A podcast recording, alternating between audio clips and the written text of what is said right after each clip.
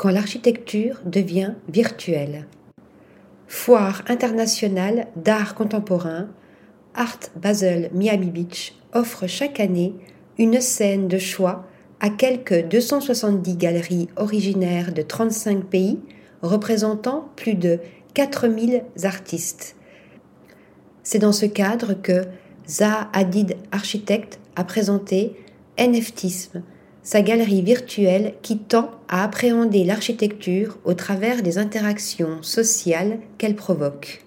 Dans ce monde fictif, les compositions spatiales virtuelles de la galerie s'enrichissent de jeux vidéo photoréels en 3D et multijoueurs, un moyen ludique et incitatif de faire redécouvrir certaines des créations de l'architecte disparu. Article rédigé par Yaël Nakash.